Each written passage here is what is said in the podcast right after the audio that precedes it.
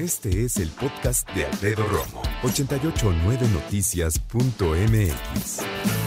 Encontramos un estudio que hizo la Cátedra de Sueño de la Universidad de Granada en España.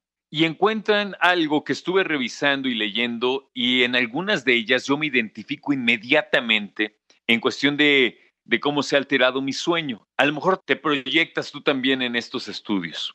¿Qué ha cambiado en cuanto al sueño en la pandemia para muchos de nosotros? Uno dice, la hora de acostarse se ha retrasado entre media hora y dos horas. Un 39% de los españoles se acuestan entre una y dos horas más tarde. La gran mayoría coinciden que se acuestan después de la medianoche. Eso es ellos, ¿no?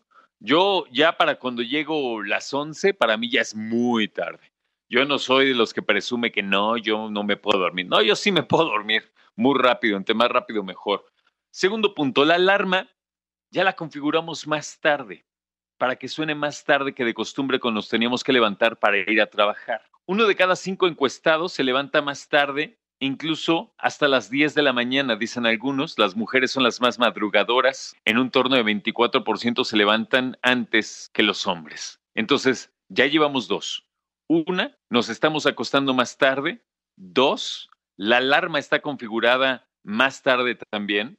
Tres, ahora dice este estudio que nos levantamos o nos despertamos más por la noche, especialmente las mujeres. 37% de los encuestados se despiertan más durante la noche. Una de cada dos mujeres afirma despertarse más ahora que anteriormente. Y esto no tiene nada en particular, simplemente se despiertan así como muy espabiladas en la madrugada o en la noche y después vuelven a retomar el sueño en el mejor de los casos. ¿no? Cuatro, la calidad de sueño ha empeorado. Uno de cada tres encuestados dice que duerme peor desde que llegó la pandemia. No está satisfecho o satisfecha con su calidad del sueño. Y quinto punto, mayor somnolencia durante el día. 28% de los encuestados afirma tener más somnolencia a lo largo de su periodo más productivo, una peor higiene del sueño de manera sostenida en el tiempo que reduce durante estos días, bueno, menos energía para afrontar la jornada y una sensación de cansancio constante.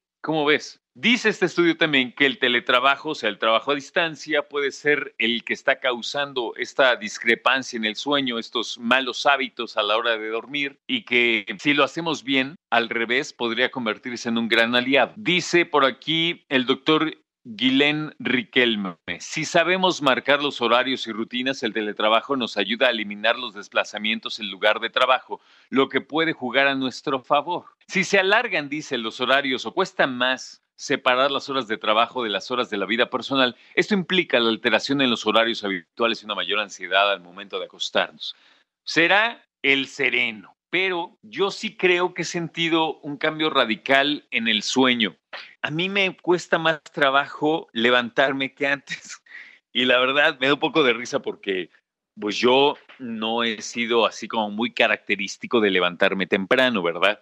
En un horario que no tiene que ver con la pandemia, mi esposa se habrá estado levantando, no sé, cinco y media de la mañana, más o menos sí, y yo, como por ahí de las siete y media, una cosa así.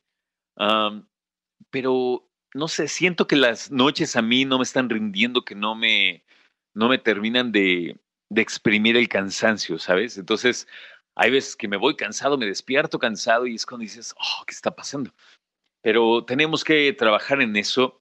Yo ayer debo ser muy honesto y decir que me desvelé bastante ¿Por qué? Porque estuve viendo una serie. Oigan, les puedo decir algo, haciendo una pausa importante. Tenemos que encontrar la manera de dormir bien. ¿Cómo? Como tengas que. A ver si en estos días damos unas eh, recomendaciones. Las que te puedo dar de entrada es no cenes mucho, cena lo más temprano que puedas, apaga la televisión y el celular lo más temprano que puedas, que tu cuarto no tenga lucecitas. Fíjate que eso es bien importante. Eh, de repente ya no es ni siquiera la tele, hay que alejar el celular de tu, de tu cama.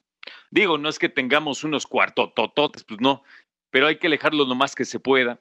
En una de esas, mira, si eres de los que puede apagar el celular, mejor. Ahora, otra es, evitemos las lucecitas y me refiero a cuando cargas tu celular o un cargador inalámbrico o simplemente la tira de contactos que tenemos en el cuarto para conectar que la lámpara, que el celular, todo eso, siempre tiene un maldito foco rojo, que es importante, digo, para saber que está funcionando, ¿no? Pero ese foco rojo a mí me malviaja.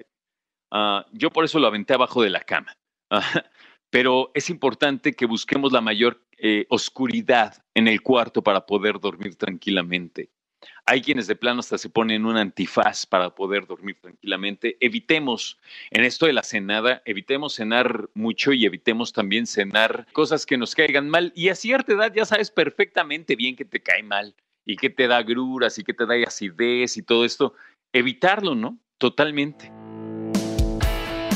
Escucha a Alfredo Romo donde quieras, cuando quieras. El podcast de Alfredo Romo en 889noticias.mx.